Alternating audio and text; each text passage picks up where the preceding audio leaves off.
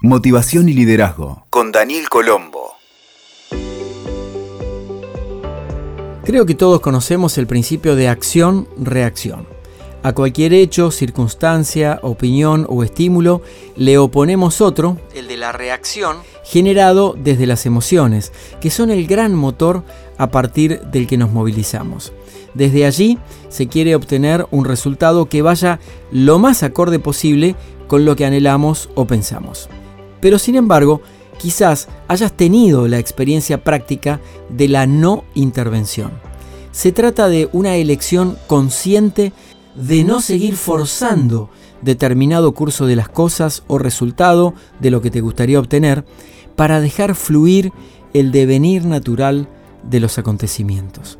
Este estado de fluir no tiene nada que ver con quedarse estancado e incluso poder retomar la marcha, sino que te coloca en un estado de observación neutral, no forzado, sencillo y de humilde expectación ante las cosas. La clave para lograr la no intervención es tranquilizar nuestras emociones y la mente para no convertirlas en un motor en piloto automático como suele vivir la gente la mayoría del tiempo. Un ejemplo cotidiano. Tenés un pequeño tropiezo en la calle. Te torces un poco el tobillo. Se te hincha y el médico indica dos días de reposo, hielo y esperar. Ya sabes lo que sucedería si así y todo volvés a la acción cotidiana. Entonces elegís seguir la recomendación del médico, serenarte y aprovechar ese tiempo para estar con vos, descansar, leer, ver una buena película, evitar movimientos fuertes. Eso es la no intervención, no forzar el espíritu natural de las cosas. También se le llama a veces estado de flow, de fluir con lo que se va presente. Vamos a entregarte ahora una serie de preguntas y respuestas para conocer más sobre este tema y para que puedas practicar. Muchas veces me preguntan, ¿no intervenir significa dejar de lado el timón de mi vida? No, para nada. La inacción momentánea es otra forma de actuar. En la acción-reacción cotidiana hay veces que le pones un gran esfuerzo de tu parte para hacer que las cosas sucedan.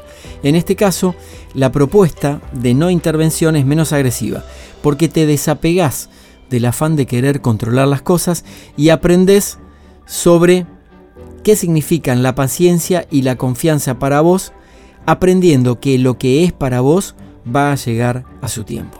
Otra pregunta frecuente es, ¿la no intervención tiene que ver con un principio filosófico mayor? Sí, si lo querés ver de esa manera. Hay una frase de Tao que dice, cuando dejo ir lo que soy, me convierto en lo que puedo ser. Cuando dejo ir lo que tengo, atraigo lo que necesito. Esta postura ante las cosas de la vida influye en gran dosis en tu sabiduría interior, ya que permite que el curso de las cosas siga en forma natural y no forzado. Tercera pregunta. En concreto, ¿qué es lo que estoy haciendo, entre comillas, cuando no estoy haciendo? El estado de no intervención te coloca en una posición de entendimiento pleno. Tu intervención no es necesaria en términos de tomar una acción concreta o de influir en el resultado a través de tu hacer. Lo único que necesitas es seguir siendo tú. Silenciarte, tranquilizarte, confiar y proyectar el mejor estado interno que contribuya al proceso en marcha. Sé vos, entregate, déjate ser. La depresión y la tristeza por el pasado de esa situación y la ansiedad por el futuro van a dar lugar a una mayor paz interior. Y esto solo sucede cuando dejas fluir el principio de no intervención. Cuarta pregunta. ¿Puede ser que me sienta incómodo al incorporarlo en la vida cotidiana? Sí, es incómodo durante un tiempo, ya que toda la vida quizás te pasaste resolviendo las cosas y queriendo que salgan a tu manera. Esa manera poco confortable de vivir se traduce en mayor tensión, obnubila tu pensamiento crítico, no permite que analices las mejores alternativas y te volvés un poco hostil con vos y con los demás. Podés sentirte raro y entonces lo mejor es silenciarte, serenarte y entregarte al proceso, colocando tus pensamientos y la energía de la no intervención a favor del proceso natural, sea lo que traiga el resultado de las situaciones. Como todo, esto implica práctica. Y la última pregunta sobre el principio de no intervención. ¿Cómo puedo atravesar mejor el momento de no intervención? Aquí van algunas claves que son herramientas que probablemente conozcas. Relajarte de todas las formas posibles. Meditar. Hacer yoga. Caminar en la naturaleza. Dedicarte unos minutos a observar las nubes. Quedarte en silencio en varios momentos del día.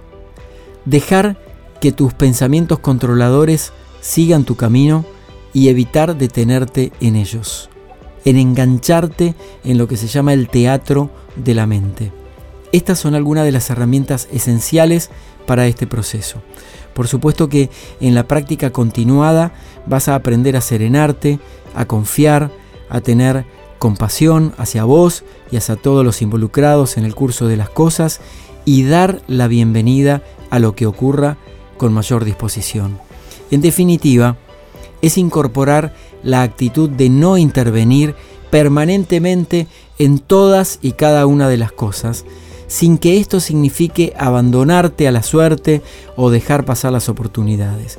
Más bien es estar mejor preparado interiormente y tener mayor lucidez para escoger aquella experiencia que es producto del devenir natural de la vida.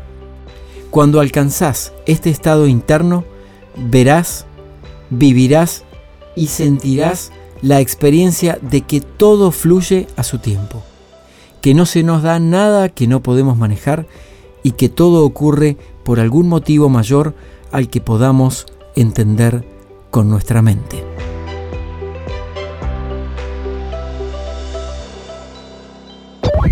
Escuchaste Motivación y Liderazgo con Daniel Colombo. WeToker. Sumamos las partes.